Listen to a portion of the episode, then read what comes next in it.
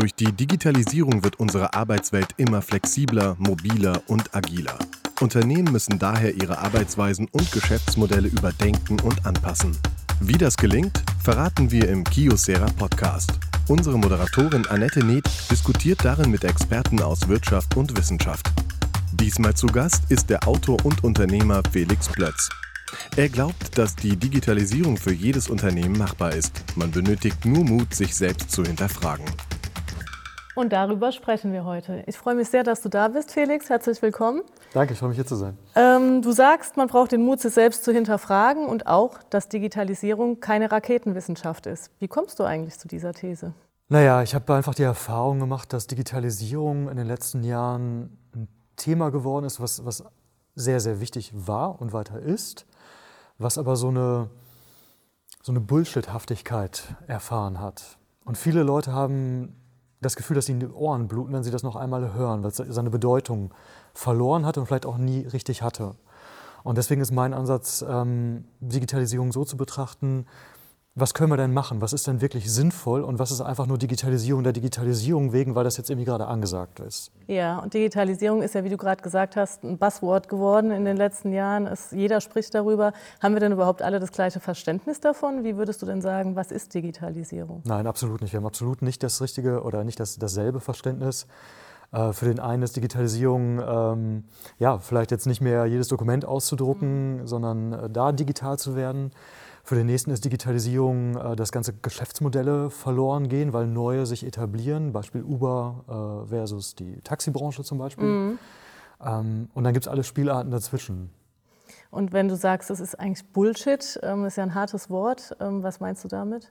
Ich weiß nicht, welche Erfahrungen du gemacht hast, aber ich habe häufig die Erfahrung gemacht, dass gerade sag mal, Firmenchefs oder Führungskräfte vor einer Belegschaft oder auf einer Bühne stehen und man, man weiß gar nicht, was die erzählen. Die reden irgendwie über Digitalisierung, mhm. aber es ist AI, es ist ähm, künstliche Intelligenz, es ist äh, Big Data, es ist Disruption und wir müssen jetzt alle agil werden. Das bedeutet gar nichts. Es geht zwar irgendwie um Digitalisierung, aber man hat häufig das Gefühl, dass es so eine Parade von, von Phrasen ist. Bullshit-Bingo. Das stimmt. Und das meine ich damit. Ja, das gebe ich, dir mit recht. Ich erlebe das, das selten, dass Leute wirklich eine, eine Meinung haben, wo man am Ende sagt, okay, da konnte ich was mit anfangen, das ist für mich umsetzbar auch.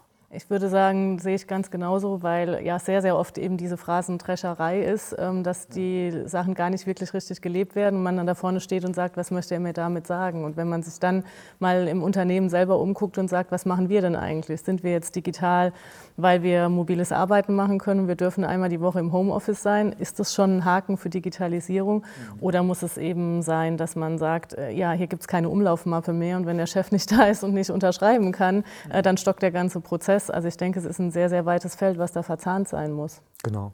Und welche Ausrichtung das dann ist konkret, darüber kann man sich ja unterhalten. Das Problem ist aber, und es ist tatsächlich aus meiner Sicht ein Problem, wenn es erstmal auf diesem Level des, des Bullshit-Bingos angekommen ist. Wenn meine Mitarbeiter das Gefühl haben, oh Gott, bloß lass, lass es bloß vorbeigehen, mhm. ähm, dann habe ich ein Problem. Und dann ist eben auch nicht verstanden worden, dass das was ist, was wir zusammen angehen können und sollten. Also wenn, es, wenn ich auf diesem Bullshit-Bingo-Level angekommen bin, muss ich als erstes, glaube ich, erstmal wieder zurückrudern und klar machen, was bedeutet das denn jetzt wirklich? Ja, gut, da gehört ja auch ein bisschen Selbsterkenntnis dazu, ne? das, dann, ja. das dann zu erkennen. Ähm, ich glaube, es hat ja auch ein bisschen was mit, mit dem Alter zu tun, tatsächlich mit der Generation, der man entspringt. Ja. Ähm, wenn ich mir tatsächlich vorstelle, ähm, wie ein mittelständisches Unternehmen oft Inhaber geführt wird, die Chefs sind dann jetzt vielleicht, sage ich mal, so 50 plus. Die sind ganz anders groß geworden. Ähm, da gab es so viele Dinge nicht. Da kennt man vielleicht tatsächlich noch Scan-Disketten und solche Dinge. Und dann kommt das und man liest das überall und die Regierung hat es auf die Fahnen geschrieben und in jeder Zeitung steht das Wort Digitalisierung und dann denkt man, gut, muss ich auch irgendwie mitmachen. Aber wie mache ich denn mit? Ich finde das spannend, dass du das Thema ähm, Generation ansprichst, weil Klar, es hat ganz, ganz viel mit Generationen zu tun, aber ich finde, es ist auch ein Vorteil, wenn man sich von dieser Welle nicht komplett überrollen lässt. Wie zum Beispiel, um ein, ein Extrem zu wählen, wenn du ein Teenie bist. Mhm. Dann hast du gar nicht die Möglichkeit, dich dieser, dieser Digitalisierungswelle mit Social Media und so weiter so richtig zu entziehen, mhm. weil es einfach alle machen, das ist deine Lebensrealität. Ähm, wenn du aber der Firmenchef bist und du bist meinetwegen 40, 45 oder meinetwegen auch 55 und du hast eine gewisse Form von Selbstreflexion, bist jetzt nicht nur komplett ablehnend, mhm. dann ist das ja eine sehr komfortable Situation, wo ich beurteilen kann, macht das für mich Sinn oder nicht. Und ähm, ich glaube, das ist auch das, der Schlüssel zum, zum Erfolg beim Thema Digitalisierung. Dass ich also nicht äh, ja, Digitalisierung der Digitalisierung wegen jetzt mache, nur weil alle darüber reden, sondern dass ich mich immer ganz genau frage, warum? Welchen Vorteil hat das? Mhm.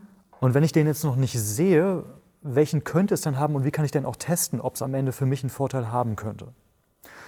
Ähm, bei mir ist das so, ich bin 35. Mhm. Ähm, das, letzte, das letzte Unternehmen, was ich gegründet habe, war ein Influencer-Verlag. Das heißt, wir haben mit den Autoren, das sind Influencer, die haben eine Million, zwei Millionen Abonnenten. Und ich habe bei denen oder kann bei denen sehr genau sehen, warum die das machen, welchen Nutzen die haben, auf diesen digitalen Kanälen unterwegs zu sein. Mhm. Ich sehe aber auch, wie viel Arbeit das ist. Und es wäre für mein Geschäft vielleicht sinnvoll, auch auf Instagram und Snapchat und so weiter zu sein. Mhm. Aber ich habe die Entscheidung getroffen, dass ich das nicht bin. Okay. Und ich glaube, das könnte ein Weg sein, ich will das jetzt nicht als Patentrezept oder so verkaufen, aber ein Weg sein, einfach die Offenheit zu haben, sich Dinge anzuschauen und dann für sich zu bewerten, macht das Sinn oder nicht.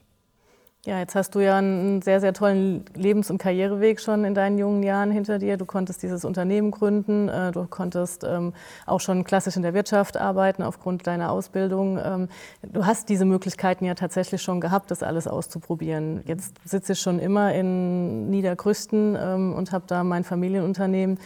Wie gehe ich da hin und probiere sowas aus? Ja, aber was hindert dich? Einfach also was, mal machen, meinst du? Ja, einfach mal machen mhm. ist per mhm. se erstmal das Motto, nachdem ich selbst gelernt habe zu agieren. Ich bin mit dem Motto, oder ich habe das nicht mitgebracht. Mhm. Ähm, du hast gerade meinen Weg ganz kurz angerissen. Äh, ja, also mein Weg ist der, ich war ein ganz, ganz vorsichtiger Zögerer. So, ähm, das hat jetzt mit Digitalisierung nichts zu tun, aber ich habe mal um mir eine neue Zahnbürste, die Entscheidung für eine elektrische Zahnbürste hat bei mir drei Monate gedauert. Okay. Weißt du? ja. Ähm, und das sind Dinge, das ist das, wo ich herkomme und heute denke ich mir, nein, hey, wo ist das Problem und wo ist das Risiko und dann mhm. einfach eine viel höhere Umsetzungsgeschwindigkeit. Mhm. Und wenn ich jetzt Mittelständler in Niederkrüchten oder in Castrop-Rauxel oder sonst wo bin, ja, okay, ich habe Vorbehalte, ja. gerade wenn das Thema so aufgebauscht ist und oh Gott, oh Gott, und Digitalisierung, was soll ich denn jetzt machen? Aber wenn ich mal einen Schritt zurückgehe und um jetzt ein Beispiel rauszunehmen, mhm. ähm, Mitarbeitergewinnung. So, ich habe das Problem, dass ich nicht mehr an Azubis rankomme. Mhm. Mich zu fragen, wo werbe ich denn? So, ist das immer noch das, was ich, die Castrop-Rauxeler äh, Tageszeitung? Tageszeitung. Mhm. Hm. Hat vor fünf Jahren noch gut funktioniert. Funktioniert das denn heute noch? Das kann ich mich ja fragen. Ja. Ähm, jetzt melden sich auf die Anzeige welche. Wer meldet sich denn da? Sind das die, die wirklich von sich aus noch das, äh, das Stadtblatt lesen oder sind das die, wo Papa oder Onkel hergekommen ist und gesagt hat, hier, Junge, bewirb dich mal? Mhm. Und ist das jemand, den ich als Azubi haben möchte? Ja. Erstes Beispiel. Aber was hindert mich denn, genau in dieser Situation jetzt herzugehen und zu sagen, pff, ich persönlich habe von Instagram gar keine Ahnung ja. oder von Snapchat, aber hey, ich habe ja schon zwei tolle Azubis, die machen den ganzen Tag nichts anderes. Warum das nicht mal ausprobieren? Mhm. Also ich glaube, die Hürde ist im Kopf manchmal viel höher, höher, als sie in Realität ist. Ja, das klingt auf jeden Fall sehr plausibel. Vor allen Dingen auch hat es ja dann was mit Führungskultur zu tun, ne? dass man sagt, ähm, ich bin der Chef, ähm, ich kann Instagram nicht, dann gibt es kein Instagram. Oder eben zu sagen, wie du gerade das verdeutlicht hast, ich habe zwei Azubis, dann haben die schon direkt ein schönes Projekt. Ich habe eine Wertschätzung gegenüber denen. Ich sage denen, guck mal, macht mal. Ja. Ne? Und wenn es dann funktioniert, dann ähm, ja, hat man sich quasi seine Fachkräfte im eigenen Unternehmen geholt, auch wenn es nur der Azubi ist und mhm. nicht der Chef. Mhm. Genau. Das, das sehe ich genauso. Instagram oder irgendwas, Social Media ist erstmal nur ein Beispiel. Ja. Aber das ist für mich ein Beispiel einer, einer Haltung, die am Ende eine, eine andere Führungskultur ausmacht. Mhm. Wie gehe ich denn mit meinen Mitarbeitern um? Welches Selbstverständnis habe ich denn von mir? Welches Verständnis habe ich denn auch von meinen Mitarbeitern?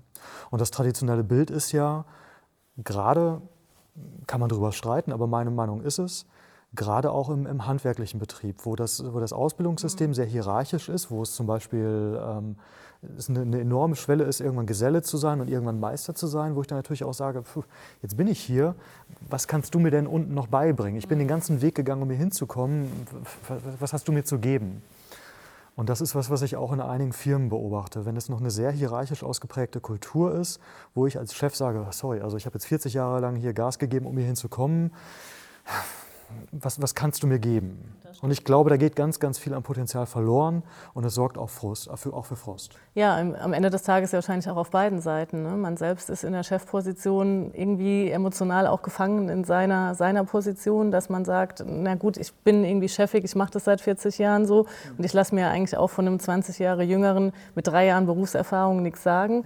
Und andererseits ist es natürlich auch für, sage ich mal, einen Fachkollegen schwierig zu sagen, Mensch, ne, ich, ich bringe den Erfahrungswert mit, ich habe das studiert oder ich habe mich damit äh, ausbildungstechnisch gut auseinandergesetzt und komme jetzt hier nicht weiter. Das mhm. heißt, ähm, da müsste ja auch im Prinzip im Rahmen der Digitalisierung auch sehr viel an Führung, an Unternehmenskultur, an solchen Dingen gearbeitet werden. Das mhm. ist eng miteinander verknüpft. Mhm. Aber an der Stelle würde ich wieder sagen, nicht nur, weil wir beide jetzt darüber reden oder weil vielleicht auch andere Leute darüber reden, sondern weil ich für mich selbst erkenne, dass das hier vielleicht nicht optimal läuft. Dass ich vielleicht ein Problem habe, dass ich was besser machen könnte. Es muss ja irgendeinen Sinn für mich haben, mich damit auseinanderzusetzen. Ähm, und nicht, weil irgendwer im Fernsehen es gesagt hat. Das, also würde ich nicht tun. Ja. Es gibt ja auch äh, Statistiken, die belegen, dass das Thema Digitalisierung auch je nach Unternehmensgröße tatsächlich ganz unterschiedlich angegangen wird. Also dass wirklich große Unternehmen, internationale Konzerne da schon auf einem deutlich besseren Weg sind, das eher erkannt haben, zum Beispiel auch Manpower dafür zur Verfügung stellen, also tatsächlich ähm, jemanden mit diesem Thema betrauen, während gerade im Mittelstand für sowas auch zum Beispiel gar keine personellen Ressourcen da sind. Ne? Dann sagt der Chef irgendwie, ja, ich habe es in der Zeitung gelesen, wir müssen auch Digitalisierung machen. Mhm. Ähm, wir stellen mal ähm, noch einen neuen Rechner auf, um es jetzt mal ganz platt zu formulieren. Mhm. Ähm, wie kann man da eigentlich ein bisschen die Angst eben auch nochmal nehmen und zu sagen, das muss nicht unbedingt ein Invest von zigtausend Euro sein oder, oder, um da einen Schritt voranzumachen? Ja, das ist eine sehr, sehr gute Frage. Ich glaube, es hat wieder was mit dem Selbstverständnis zu tun. Mhm. Und ich kenne das selbst, ähm, dass es sehr leicht ist, sich als Führungskraft oder als, als Chef oder als, als ja, Unternehmenslenker ins Tagesgeschäft reinziehen zu lassen und permanent im Unternehmen zu arbeiten, aber nicht mehr am Unternehmen. Okay. Und ich glaube, dass das ist eine Erkenntnis, die man haben muss, dass man sich einfach rausziehen muss, dass man selbst sich die Kapazität und den Freiraum schaffen muss, um wieder einen Blick von außen auf das zu bekommen, was man da macht. Mhm. Und ähm, dann wieder herzugehen und sagen, okay, jetzt reden alle darüber, aber wir wollen jetzt nicht Digitalisierung machen, um zu sagen zu können, Digitalisierung Haken dran, mhm. sondern wo, wo, sind denn unsere Probleme? Ist es, dass wir nicht mehr genug Kunden kriegen? Verändern sich unsere Kunden? Bekommen wir nicht mehr die Mitarbeiter, die wir wollen? Verlieren wir die Mitarbeiter? Sind wir nicht schnell genug? Was ist denn unser Thema eigentlich? Ja. Und dann im darauf folgenden Schritt herzugehen und zu überlegen, was können wir denn ändern?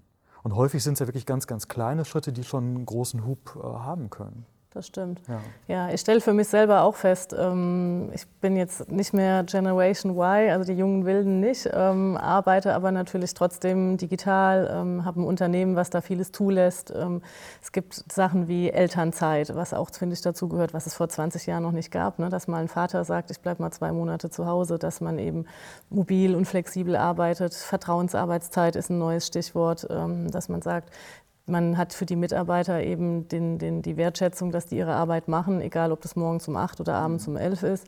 Ähm, gut, und dann gehe ich nach Hause und dann denke ich, ja Mensch, 20.15 äh, Uhr kommt Sonntagabend der Tatort. Ne? Ich muss jetzt mal Platz nehmen vom Fernseher. Die Wäsche kann ich später machen, weil es kommt halt der Tatort. Mhm. Und dann bin ich am Montagmorgen im Büro und möchte mit den Kollegen den Tatort besprechen. Dann heißt es, ja, den habe ich mir noch gar nicht angeguckt. Den schaue ich mir irgendwie in der Mediathek am Mittwochmittag mal an oder nächste Woche oder so. Guckst du denn noch Tatort um 20.15 Uhr? Und dann sage ich, ja, gucke ich. Das ist ja total alt und analog. Und dann denke ich, hups, ne? also die Digitalisierung oder dieses Buzzword zieht sich sich ja im Prinzip auch durchs ganze Leben. Ja, es zieht sich durchs ganze Leben und ich finde auch an der Stelle ist wieder dieses Hinterfragen. Also ja klar, ich muss mir erstmal darüber bewusst sein, dass es das ganze Leben durchzieht, aber es ist ja keine Entwicklung, die jetzt so als Block so einmal gleichförmig durch die Gesellschaft geht. Mhm. Sondern es gibt die, die vorne, also diese klassische Glockenkurve, vorne so ein paar, die irgendwie alles mitmachen, vorne mit dabei sind. Und dann gibt es so die Early Adopters und die frühe Mehrheit und dann gibt es hinten die, die späteren und die ganz allerletzten. Mhm. Und ähm, das ist auch ein Bild, was ich im Vortrag häufig benutze. Yeah. Ähm, es gibt die, die irgendwie jedes Mal das neue iPhone schon haben. Ähm, es gibt aber die noch davor, die vom Laden pennen. Und es gibt hinten die, die sagen, was, iPhone, was, was soll ich damit? Yeah. Und ich finde das auch in Ordnung. Das, das darf auch so sein. Ich persönlich bin auch, wenn es ums Thema Handy geht, bin ich auch eher hinten. Okay. Und ich finde, du hast jetzt gerade das Beispiel mit dem, mit dem Tatort gebracht, mhm. wenn, wenn das für dich ein Ritual ist, sonntagsabend den Tatort im ganz analogen Fernsehen zu gucken, ja. wie könnte ich mir oder irgendwer einbilden zu sagen, Moment mal, aber wir sind jetzt digital, das darfst du nicht mehr. Mhm. Das ist ja völliger Unsinn, sondern es mhm. macht für dich Sinn, es hat für dich einen Wert, bitte bleib dabei. Äh, für jemand anderen ist es aber so, für den ergibt es keinen Sinn, darauf zu warten, dass sonntags endlich Viertel nach acht ist, ja. weil der eigentlich dann im Fitnessstudio dann sein möchte, weil es gerade leer ist, sondern der möchte das, was weiß ich, um sonntags morgens gucken. Mhm. Und für den ist es ein ganz, anderen, ganz anderer Nutzen. Und die Digitalisierung bietet die Chance, das dann zu nutzen. Wir haben viel mehr Flexibilität. Ähm, aber es ist ja nicht eine Gleichschaltung und jeder muss, muss jetzt nur, weil es mhm. möglich ist. Okay. Und das ist für mich auch wieder so ein bisschen der Rückschluss zum Anfang unseres Gesprächs. Dann sind wir nämlich ganz schnell beim Bullshit-Bingo und Gott, oh Gott, wir müssen alle und Panik und, und keiner weiß so genau warum, weil es keinen Sinn hat keinen Nutzen. Ja, also eine gute Verknüpfung von allem. Du sagst ja, du hältst Vorträge, du hast ja auch schon mehrere Bücher geschrieben. Ähm, du bringst ja auch das Zusammenspiel quasi von Start-up und ähm, klassischem Unternehmen zusammen und dass mhm. du sagst, da kann sich im Prinzip der eine vom anderen eine Scheibe auch abschneiden, ne, dass man sagen muss, so diese Start-up-Mentalität einfach mal machen, mhm. die sollte vielleicht ein bisschen auch ins Unternehmen rübergetragen werden. Wie sind da so deine Erfahrungswerte? Das ist tatsächlich das, das Thema meiner Vorträge. Also wie können wir diesen Unternehmergeist, diesen Start-up-Spirit wieder in etablierte Unternehmen bringen? Das heißt aber nicht, dass etablierte Unternehmen jetzt plötzlich Start-ups werden sollen. Das können die nicht und das sollen die auch gar nicht. Ähm, und die sollen das auch nicht nur, weil irgendwer von außen sagt, hey, ihr solltet jetzt aber wie ein Startup sein, sondern die Erkenntnis muss von innen kommen. Also der Wunsch nach mehr Agilität, nach äh, mehr Kundenzentriertheit, nach mehr Wachstum. Ähm, und schlichtweg nach mehr Geschäft. So, das sollte der Motor sein. Und es reicht dann nicht, und es ist wiederum auch, finde ich, ein falscher Weg, wenn äh, Leute dann denken, okay, Startup Spirit, naja, wie sieht ein Startup aus? Hm, Open Space, Office Loft, Backsteinwände. Mhm. Ähm, dann brauchen wir noch. Champagner im Kühlschrank, im Designer-Kühlschrank. Genau, oder Clubmate oder was man so hat. Und dann ja. brauchen wir noch gelbe Sitzsäcke und einen Kickertisch und plötzlich sind wir ein Startup. Mhm. Äh, nee, das ist so, als ob ich mir Federn anbinde und vom Hochhaus springe und weil ich denke, ich bin Vogel geworden, weil ich mir den Kickertisch hingestellt habe. Das ist nicht das Gleiche. Okay. Sondern für mich ist Startup Spirit nicht der Kickertisch oder die gelben Sitzsäcke, sondern es ist eine Haltung. Es ist wieder Selbstverständnis. Es ist eine Frage, wie gehe ich denn mit meinen Kunden um? Wie, was für einen Blick habe ich denn auf meine Kollegen, auf meine Mitarbeiter, auf mein Geschäft? Und ich glaube, da können wir ganz, ganz viel dran arbeiten. Und deswegen halte ich auch meine Vorträge. Ja. ja. Ähm, bucht dich ein mittelständisches Unternehmen und sagt, kommen Sie mal, erklären uns das mal bitte? Ja. Also die Bandbreite, und das finde ich auch schön, ist von ganz, ganz klein mhm. bis ganz, ganz groß. Ähm, und ich rede auch nicht nur für, vor Vorständen oder Führungskräften der ersten Ebene, sondern es ist auch da die ganze Bandbreite. Das ist einerseits dem geschuldet, dass die Digitalisierung ein Thema ist, was ganz, ganz viele betrifft. Ähm, es ist für mich persönlich aber auch ganz, ganz spannend. Auf der einen Seite ich sag mal, dienstags bei einem Landmaschinenhersteller mit 200 Leuten zu mhm. sitzen und denen, deren Themen zu besprechen und donnerstags bei einem, bei einem DAX-Konzern und, und deren Führungskräften. Ja. Und am Ende sind es die gleichen Themen, aber es ist wiederum eine andere Ausprägung, weil die natürlich ganz, ganz andere, ja, andere, Motivation andere Motivationen, andere Fragestellungen ja, haben. Genau. Wenn du jetzt so in die Glaskugel gucken würdest und sagen würdest, wenn jetzt ähm, ein Unternehmen optimal digitalisiert ist, nennen wir es mal so. Dann gibt es irgendwie den Vorzeigemitarbeiter und die Vorzeigeführungskraft. Wie sehen die denn dann im Idealfall aus? Wenn ich jetzt eine Antwort hätte, wäre es die falsche. Ja. Weil es wieder dieses, diese Glockenkurve ist, was für den einen vorneweg das super Modell ist. Alle haben iPhones und äh, sind zu Hause und arbeiten flexibel und machen Sabbatical. Das, das würde den anderen Laden ins Chaos stürzen. Mhm. Das heißt, die Digitalisierung, und das habe ich jetzt auch schon ein paar Mal gesagt, sollte für mich der Anlass sein, mir die verschiedenen Sachen anzuschauen und auch mit meinen Leuten zu besprechen und dann zu entscheiden, was macht denn für uns hier Sinn. Mhm. Und ich glaube nicht, dass es Pauschalantworten gibt, die alle glücklich machen, sondern es ist das, was für mich auch einen Wert und einen Nutzen stiftet. Wie gesagt, der eine möchte sonntagsabends den, den Tatort im analogen Fernsehen sehen, das ist super, und für den anderen ist es Netflix. Und das muss man zusammen rausfinden. Auf jeden Fall, klar. Ich denke auch, das muss eine gute Mischung sein aus, ähm, es gibt vielleicht auch gewisse Hierarchieebenen, die müssen eingehalten werden, es gibt gewisse Wege, die müssen gegangen werden, aber man hat vielleicht auch mal einen Freiraum, um zu sagen, hier, man bekommt ein Projekt, äh, fang mal auf der grünen Wiese an. Mhm. Ähm, wir haben auch Vertrauen Vertrauen in den Mitarbeiter, wir geben eine finanzielle Grundlage dafür. Das kann auch scheitern. Also Stichwort Fehlertoleranz, ne, dass man eben da auch mal ähm, Fehler zulässt und ähm, wenn es zum Beispiel gut gelaufen ist, vielleicht auch mal eine zusätzliche monetäre ähm, Belohnung für den Mitarbeiter ausgibt oder so, um da eben auch ein neues Miteinander zu schaffen. Mhm, genau. Das ist, das ist gerade das Thema, mit dem ich mich zuletzt sehr viel beschäftigt habe. Wie bekomme ich diesen, diesen Unternehmergeist wirklich auch handhabbar, mhm. messbar in Unternehmen? Mhm. Und welche Rolle spielt das, das Thema Intrapreneurship? Ja.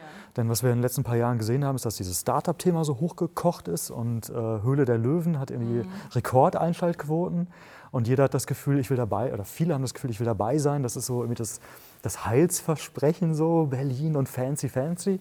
Aber ich glaube, es gibt ganz, ganz viele Möglichkeiten, das auch beim Mittelständler in Niederkrüchten auf eine gute, handhabbare Weise umzusetzen. Nämlich, dass ich meine Mitarbeiter als Unternehmer im Unternehmen viel mehr einbinde und ähm, gucke, was ich mit denen auch wirklich Neues machen kann. Also wo dieser Startup-Spirit nicht nur der Kicker ist, sondern wo wir zusammen überlegen, was, was sind denn die neuen Geschäftsfelder, was sind die neuen Kunden, was sind ja. die neuen Wege, die wir zusammen gehen wollen. Ja.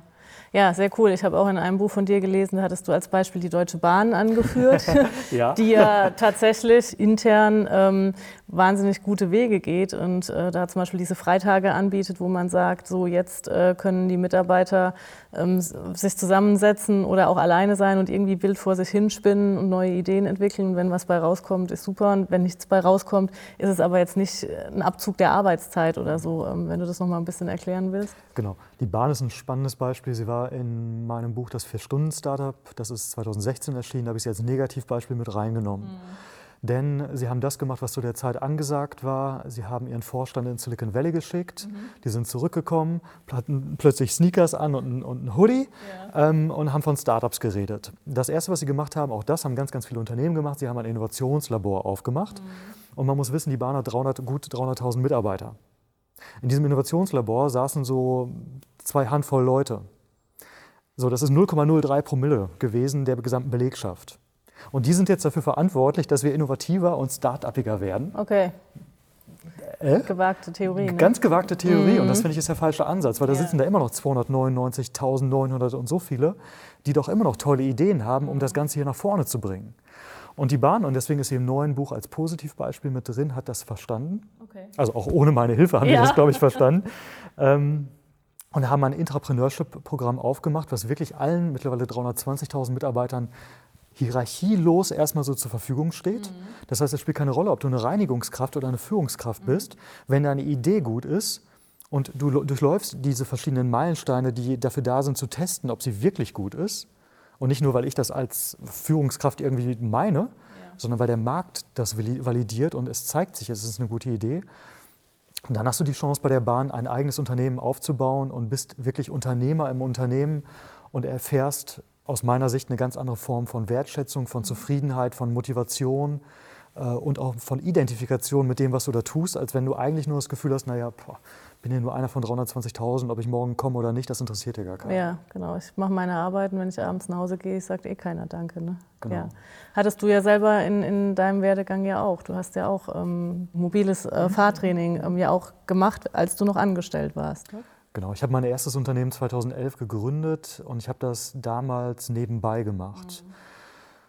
Das war für mich erstmal eine verrückte Idee. Ich hatte das Gefühl, das geht gar nicht nebenbei und ich bin auch der Einzige auf der Welt, der irgendwie überhaupt auf diese Idee kommt. Ich habe, äh, wenn ich das heute irgendwie erzähle, sage ich immer, das ist so ein bisschen wie seine, seine Freundin oder sein Partner eine offene Beziehung vorschlagen. Okay. So, hey, ich will mich ja nicht trennen und so, aber ich habe da was Neues. Ähm, das ist so ein bisschen haarig.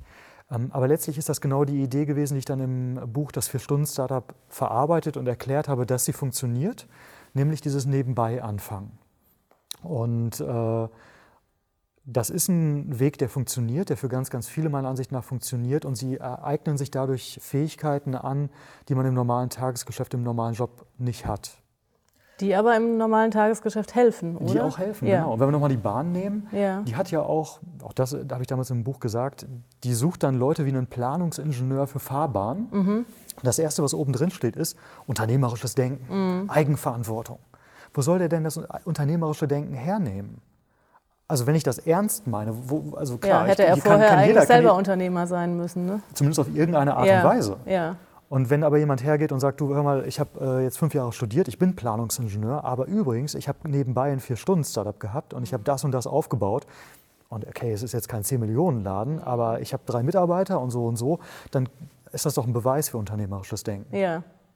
Und als ich das das erste Mal gemacht habe, 2011, das muss man auch dazu sagen, war die Welt noch eine andere.